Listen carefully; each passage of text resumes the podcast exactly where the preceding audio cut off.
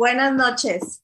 Bienvenidos todos a Verdades que Desnudan este miércoles, como todos los demás. Muy felices de poder estar y contar con ustedes.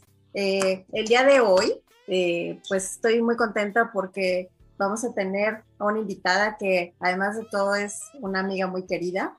Y bueno, ahora vamos a platicar con ella. Pero primero quiero saludar a mi querida Adi y Laura. ¿Cómo están? Buenas noches. Hola, buenas noches, Fre, Adi. Mike en la producción. Sí, Mike, obviamente. Hola, hola, ¿qué tal? Muy bien. Pues bueno, eh, el día de hoy vamos a hablar del desafío de ser transgénero. Es un tema que hoy vamos a desnudar durante los próximos 30 minutos. Obviamente es un tema eh, pues que poco conocemos, mucho queremos saber y tenemos muy poco tiempo. Así que vamos a irnos lo más rápido posible y quiero para esto hacerles un contexto de nuestra invitada. Ella es Carla, Madrazo Villarreal, ella es mexicana, divorciada y tiene una hija. Eh, como profesional, Carla es abogada abogada y corredora pública, la número 25 en Baja California, y es ex corredor público número 3 en Michoacán. Sus mayores habilidades se destacan en el área legal corporativa, en empresas internacionales con larga experiencia en fusiones, adquisiciones, actuar como juez en arbitraje comercial, asesor jurídico internacional. Eh, Carla fue director eh, legal y de Recursos Humanos, secretaria en la Junta y miembro del Comité Ejecutivo Mundial de Treofan, México, antes Celanese Mexicana, una de las dos empresas líderes en película para embalaje en el mundo. Y en esta implementó exitosamente varias operaciones corporativas en, en la empresa, tales como la venta de acciones, fusiones, adquisiciones y financiamientos, trabajando en conjunto con corporaciones financieras internacionales como JP Morgan y Citigroup, entre otras. Eh, obtuvo un plan de inversiones para la compañía en México de unos 65 millones de euros, lo que implicó casi duplicar la capacidad de producción de la compañía. Eh, Carla es la primer corredora pública trans en América Latina. En su vida personal, Carla decidió dejar de ser Carlos para ser Carla hace cuatro años, lo cual tomar esta decisión. Un saludo a todo su auditorio, todas las personas que nos están sintonizando en este momento las que nos van a ver después, ¿verdad? Porque esto se, esto se va a replicar mucho. Es correcto, así es. Pues Carla, pues bueno, vamos, vamos a entrar, si te parece bien, este, en materia. Y realmente una, una de las principales preguntas es que es muy importante eh, hacer esta diferencia y que nos expliques cuál es eh, la diferencia entre una ideología de género y la orientación de género. Bueno, este, hablar, a mí no me gusta hablar de ideología porque la ideología siempre plantea como una imposición, ¿no? Entonces aquí no estamos hablando de una ideología, estamos hablando de una identidad de género. Eh, la, identidad de género es cómo te percibes tú, cómo te desarrollas ante el mundo, cómo quieres que el mundo te vea, cómo te sientes bien. Es decir, eh, yo lo considero, es el, el, hecho de que tu alma, tu espíritu, pueda concordar con la forma, con la forma visible ante el mundo, ¿no? Con esta unión de partículas que se mueven y que se unen en una forma y que transitan en esta experiencia vivencial y, que así quieres que te vean, ¿no? Como, como, como tu alma es. Y la orientación de sexo, pues es con quien te acuestas, ¿no? Quien te gusta acostarte, si te gusta acostarte con mujeres, con hombres, con los dos o con nadie. Entonces sí es un tema completamente diferente que desafortunadamente se confunde. Se confunde mucho porque se piensa que los temas trans tienen generalmente que ver con una acotación sexual y esto es completamente eh, distante de la realidad. Ok. Oye, Carla, y bueno, ¿cuáles han sido tus mayores desafíos al ser transgénero? Híjole, pues mira, este, Bueno, platicándoles un poquito mi historia, ¿no? Este, ahorita que, que, escuchaba un poco la intro que dicen, Carlos decidió ser Carla, yo, yo sé, mi alma y mi corazón y mi mente, yo sé que yo siempre fui Carla. Eh, en el momento en el que nací por, por una cuestión, digamos, tradicional de la medicina, por al ver expuestos algún tipo de genitales X o Y, ¿no? Se determina que esa persona se va a llamar de una forma y eh, va a vivir de una manera, ¿no? yo siempre supe que no concordaba mi esencia, mi alma y mi ser con esa forma que me impusieron. Entonces yo siempre fui Carla, desafortunadamente o afortunadamente, porque al final del día la felicidad parte del sufrimiento, del dolor, ¿no? Este, tuve que transitar muchísimo tiempo viviendo, ¿no? Una experiencia vivencial en una identidad que no correspondía a mi espíritu, a, a mi esencia. Entonces, eh, contestando tu pregunta, ¿no? ¿Qué es, qué es, lo que, qué es lo que pasa, ¿no? ¿En qué momento se decide esto? Yo creo que es, es por eso es una transición. Trans viene de, la idea de pasar al otro lado, de ese, camino, el que tú caminas, ¿no? Para llegar a un punto. Mi transición comenzó en el día cero de mi vida. Ese día comenzó mi transición. Ahora, cuando yo me presenté al mundo para decirles, hola, hello, I'm Carla, ¿no? Aquí soy Carla y aquí estoy, pues fue hace cuatro años.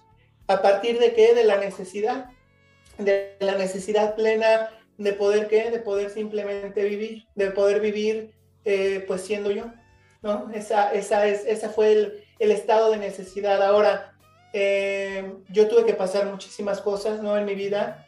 Eh, yo vengo de una generación donde estos temas pues no se conocían, no se hablaban, no se platicaban, no tenían el menor, este, la menor repercusión. O sea, una hora existe desafortunadamente muchísima ignorancia y no hablando malamente de la ignorancia, sino pues falta de conocimiento, ¿no? En ese sinónimo de ignorancia respecto a las condiciones trans o intersexuales, pues antes, hace 46 años, pues se conocía muchísimo menos. Entonces, sabías que tenías una situación, sabías que estabas enfrentando depresiones, ¿no? Y esas depresiones te llevaron a aislamientos, ¿no? Y provocaron seguramente bullying en las escuelas y provocaron que entonces tomaras una identidad completamente opuesta, ¿no? A la que tu alma sentía para, con el afán de probarle al mundo, ¿no? Que si eras esa persona que el mundo quería que fueras, ¿no? Y entonces haces muchas cosas de ese género asignado, ¿no? De a lo mejor te hipermasculinizas, ¿no? Para, con el, para tratar de, de, de, de entrar en ese, en ese mundo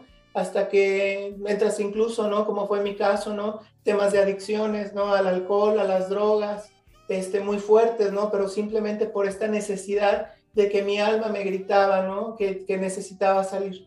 Y realmente mi punto de, de, inflexión y mi punto de cambio fue el día que por la gracia de Dios yo conocí un programa de 12 pasos de recuperación y pude dejar de beber y ese programa tan maravilloso que es el programa Alcohólicos Anónimos, te lleva a hacer una introspección y a ver, conocerte verdaderamente y sobre todo a aceptarte, que eso es lo más complicado, porque siempre estamos buscando la aceptación del mundo, la aceptación de los de afuera, cuando la primera aceptación que debemos de buscar es nuestra propia aceptación y que fue la que más trabajo me costó.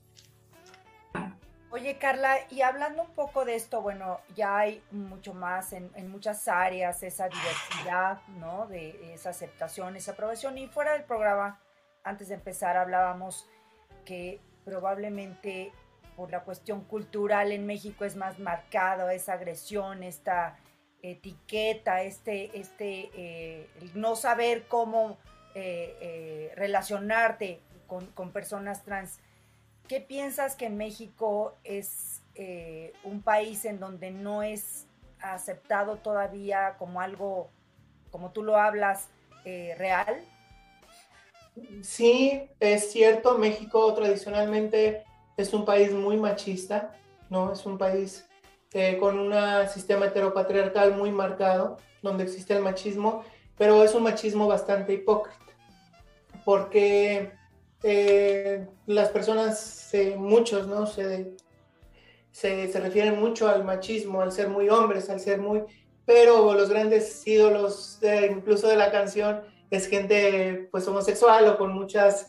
y cantan canciones de Juan Gabriel o de otras personas, ¿no? Es una, es una sociedad bastante hipócrita en este sentido, pero no es culpa de la sociedad, es culpa de la imposición de un sistema de creencias religioso, ¿no? Y que ni siquiera es un sistema de creencias religioso muy, muy viejo. Si ustedes saben, cuando eh, los españoles llegaron a América y los ingleses llegaron a Norteamérica, bueno, los españoles a México y Centroamérica, etcétera, y los aquí encontraron dentro de las propias tribus, había tribus que tenían reconocidas dentro de sus propios esquemas sociales y familiares alrededor de seis o siete diversidades genéricas.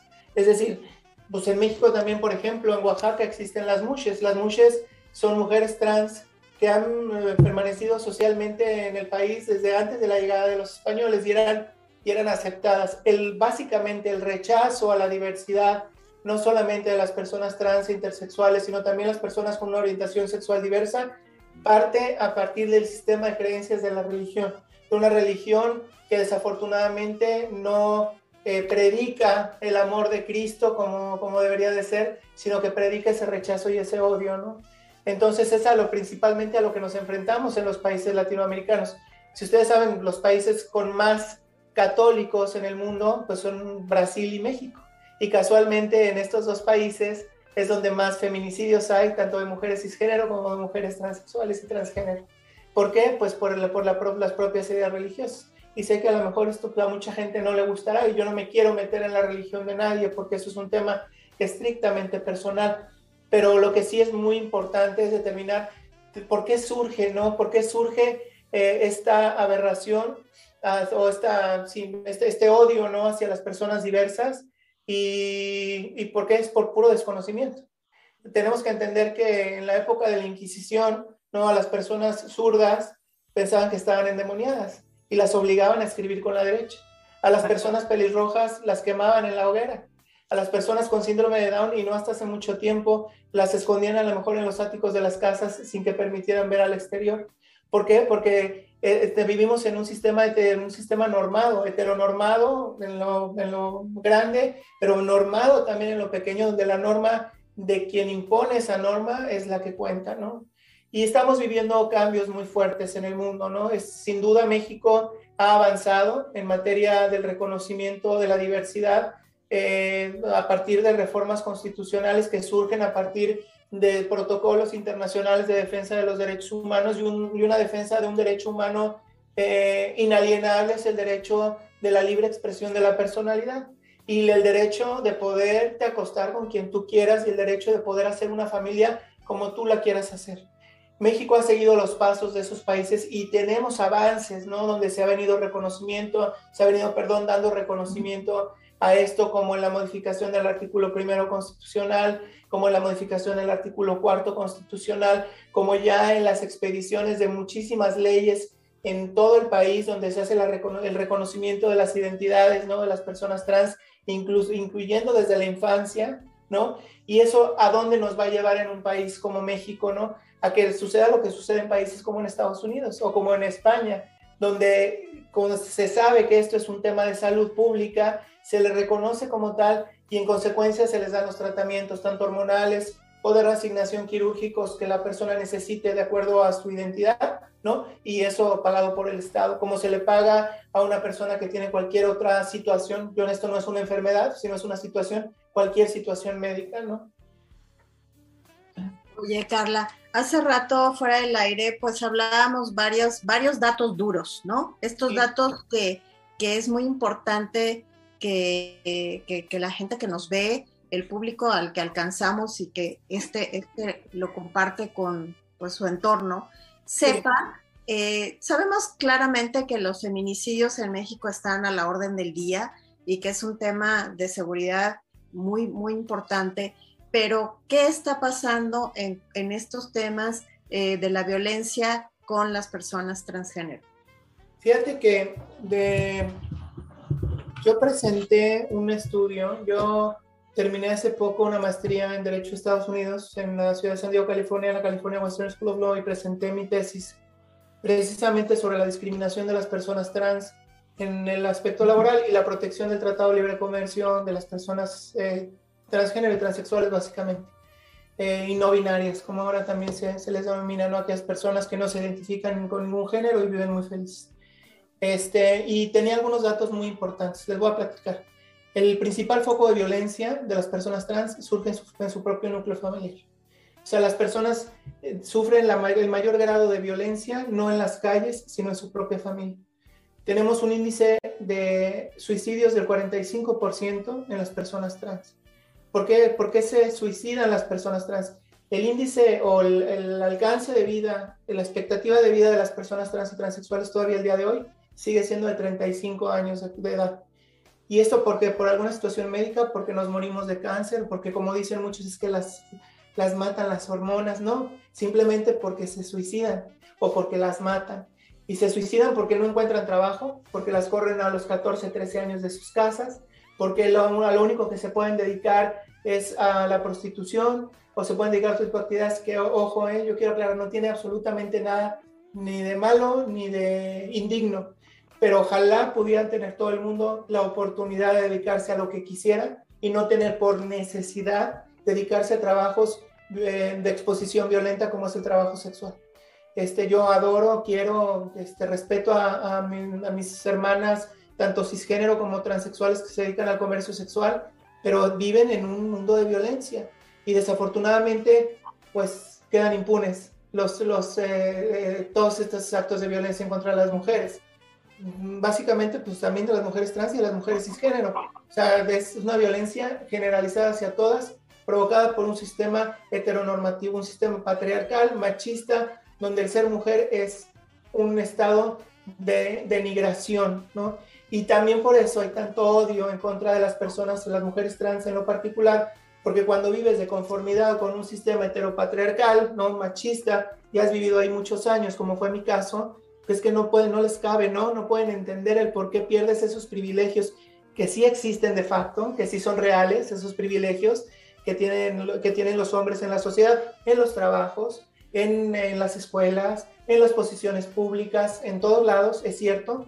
¿Cómo es posible que esta persona se haya denigrado de esa forma para ser mujer, ¿no? Entonces, para mí es un, es un acto de valor impresionante y yo me reconozco porque pues además de, hacerlo por una necesidad, lo hago con todo el amor. O sea, yo soy muy mujer porque yo además me ha costado mucho trabajo y mucho dolor ser mujer y eso yo lo agradezco muchísimo, ¿no?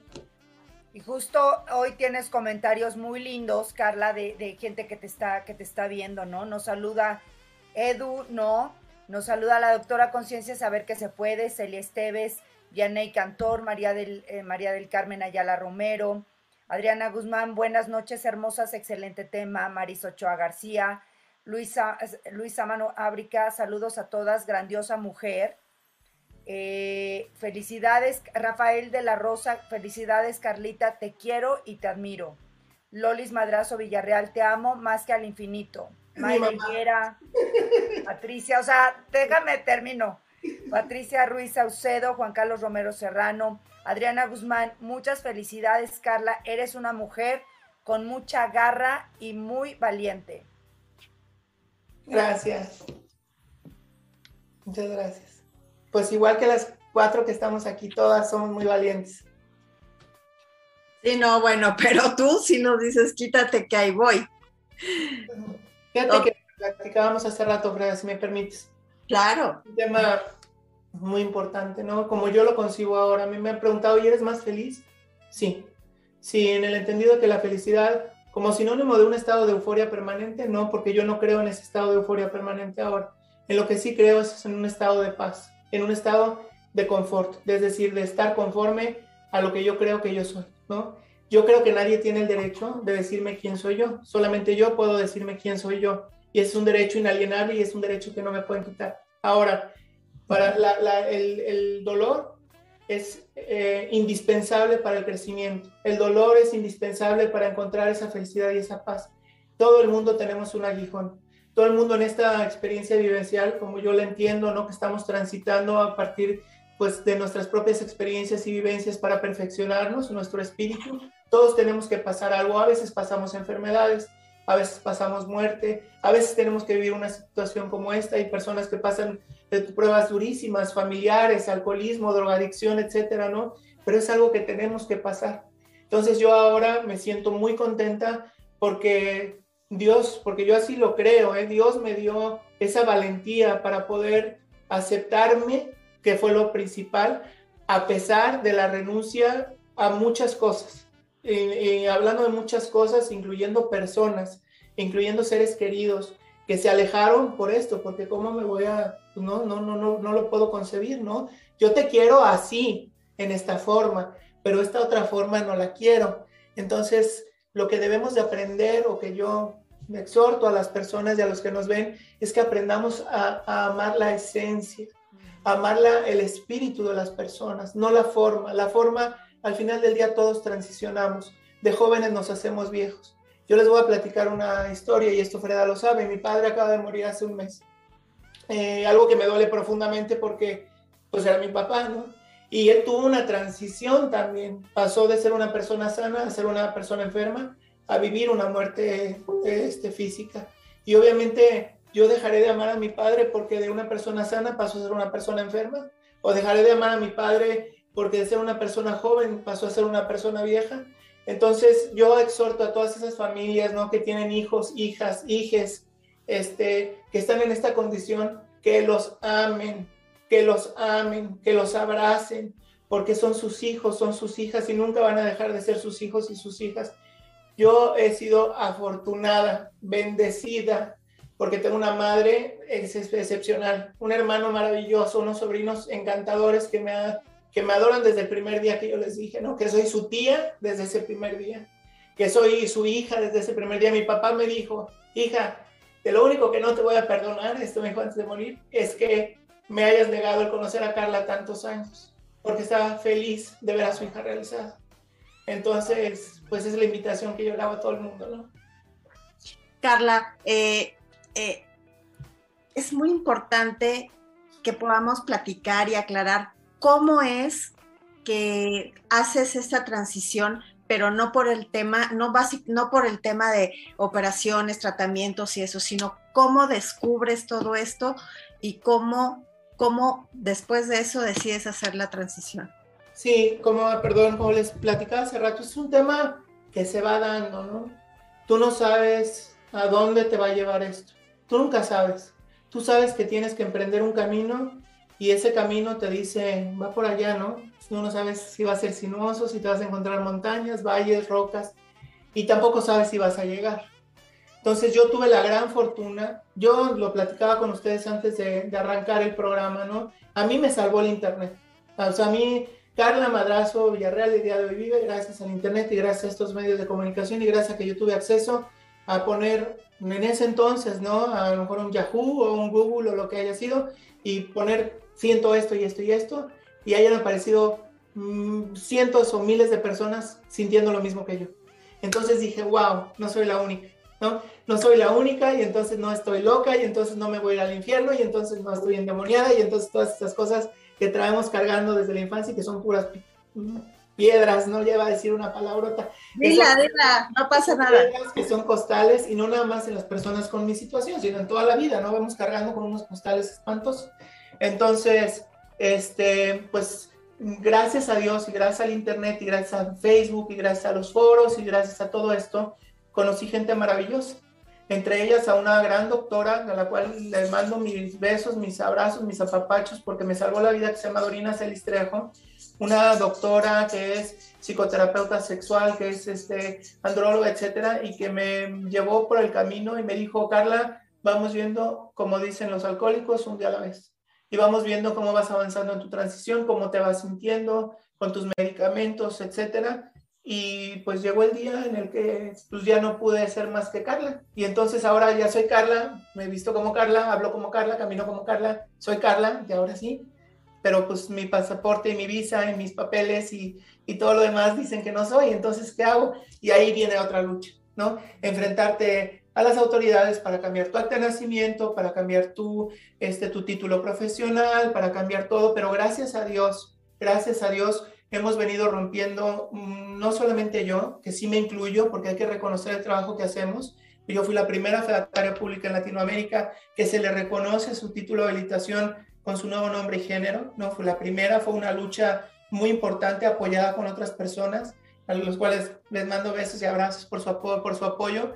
Este, pero pues la gente que ha luchado porque se pueden hacer las modificaciones en las actas de nacimiento sin necesidad de juicios, que se pagan a través de procedimientos administrativos, ¿no? Este, los que mm, han hecho lucha para que se les reconozca a las infancias trans, para que se les reconozcan, o sea, un montón de, de, gente que viene detrás de mí y delante de mí, ¿no? Este, en la cual uno, estamos luchando unos por otros y que ahora a nosotras y a nosotros nos toca luchar por los niños y las jóvenes para que no sufran lo que sufrimos nosotros durante toda nuestra vida. Afortunadamente ya hay mucha más información y afortunadamente ya está a la entrada, a, la punta de los dedos. Ojo, hay mucha mala información también. Y, los padres, y esto es un tema personal, deben tener mucha atención. Yo digo, los amen, los quieran, los quieran las, con todo su corazón. Pero sí hay mucha mala información también en los medios de comunicación. Esta es una situación que debe de ser tratada bien, o sea, tratada, por eso es tan importante, ¿no? En la Ciudad de México ahora ya hay una clínica especializada en personas trans, ¿no? Estaba la clínica Condesa, se están haciendo esfuerzos para que las personas con esta situación de vida tengan la oportunidad de tratarse bien, para que no haya errores y que después se arrepientan, porque después dicen, no, es que sabes que se arrepienten, ¿no? Y luego, no, pues se arrepienten las personas, una, que no estuvieron bien diagnosticadas, que no tuvieron un buen acompañamiento durante su transición y que al final del día a lo mejor no era lo que querían, sino que a lo mejor tenían un problema pues, de múltiples identidades o no sé qué, de alguna situación psicológica o psiquiátrica, pero esta es una situación real, es una situación médica, es una situación de vida. Oye, Carla, y por ejemplo, ¿nos podrías platicar un poco de la ley Agner? Pues sí, mira, básicamente... que es como muy importante, me parece que... Ajá, que me parece que es como un gran logro, ¿no? También. Y todo parte a partir de la, desafortunadamente a partir de las tragedias, ¿no? Sí. fue una activista de Puebla que sufrió un transfeminicidio y que pues a partir de ella el activismo se ha volcado en su nombre a fin de que se, de que se les sean reconocidas a las personas, sean como sean, que se les reconozca su identidad, es decir, la expresión de su identidad y el reconocimiento de su propia identidad.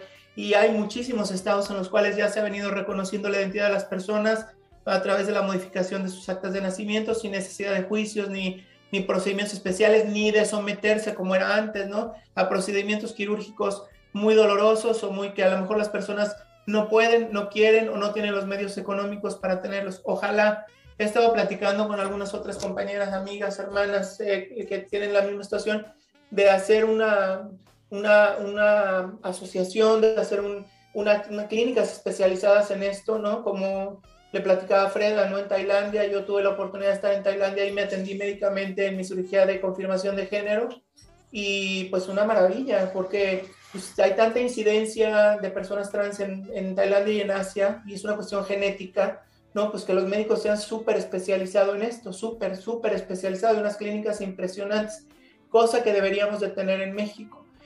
Pero partimos otra vez, ¿no? En la base de que se tiene que quitar la gente de que esto es algo malo, o de que esto es algo inmoral, o de que esto es algo innatural, de que la biología dice, ¿no? Y que si esto y que si el otro, que es biología de hace 150 años, ¿no? La biología ha avanzado muchísimo y sigue avanzando. Entonces es importante esto, ¿no? Que, que este, el reconocimiento y esta ley Agnes, pues es básicamente eso, es el reconocimiento de las identidades. Claro. Maravilloso. Pues estamos eh, ya sobre el tiempo para, luego ha sido muy, muy corto el tiempo para hablar de tantas cosas, pero sí hay una pregunta muy importante, Carla, también que quiero hacerte, y es, ¿a qué fue a lo que tuviste que renunciar? ¿A qué o a quién que más te ha dolido? Bueno, pues sin duda mi hija, ¿no? Sin duda mi hija. Pero eh, yo creo que que es algo que debió pasar. Este, yo sé que el tiempo y Dios ponen las cosas en su lugar, ¿no? Que el amor de madre que yo he tenido, porque yo fungí como padre, pero soy madre, mi corazón es de madre, ahí está. Eh, la, la, está esperando, ¿no? En el momento en el que ella decida, pues, estar aquí, pues, mis, mis brazos están abiertos y mi corazón está más. Y pues esperándola nada más. Así es. Dicen por ahí, no hay lunch gratis. Entonces, de esa es, es, el precio que tuve que pagar, pero, pero yo conozco el corazón de Dios y sé que Dios me va a devolver a mi hija. Así será, Carla, seguramente así será. Así será. Así es, así es. Pues muy bien, pues Carla, gracias amiga por, por este espacio, eh, por este tiempo. Yo creo que hay saludos y yo creo que hay preguntas que no debemos dejarlas pasar. Lau, ¿las tienes ahí? Aquí tenemos otros saludos eh, de Eliot López, la quiero. También menciona saludos, Lick, todo un ejemplo a seguir. Saludos de César Martínez, de Alejandra Salgado, de Erika Jiménez. Eh, básicamente. Ok, este, voy, a leer otros que acaban de entrar.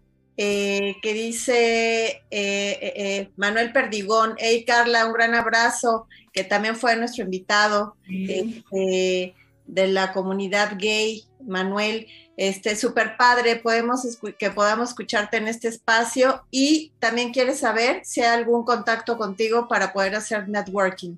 Claro, pues me pueden buscar en mis redes sociales, este, así como Carla Madrazo Villarreal en Instagram o en Facebook. Y si quieren ver que haga tonterías en TikTok, entonces este, ahí me pueden encontrar muy fácilmente. Y un, y, un, y un mensaje más de Juan Carlos Romero Serrano. Saludos, Carla, tus amigos y amigas de, de la ELDP. De la Libre Derecho, sí. Ah, ok. muy bien, muy bien, muy bien. Pues bueno, esto ha sido todo, amigos. Muchas gracias por esta noche. Eh, se quedaron muchas cosas en el tintero, no sé, igual y hacemos una segunda parte este, para poder platicar de esto. Eh, Carla, gracias, gracias por el espacio, por la apertura, por enseñarnos, por sacarnos de la ignorancia. Eh, gracias, de verdad. Y eh, un agradecimiento muy grande al ingeniero Carlos Sandoval, a Mike, a Mike, Pérez en la producción, a cada uno de ustedes que está ahí detrás viéndonos y a mis compañeras queridas. Laura, Adi, gracias. Un besito, Buenas noches. Dios las bendiga, muchísimas gracias. A partir de mañana pueden escucharnos en este programa en Spotify, así que este, no se pierdan seguir escuchando mientras van en su carro o haciendo ejercicio. Un abrazo. Buenas noches. Te amo. Gracias. Buenas noches. No.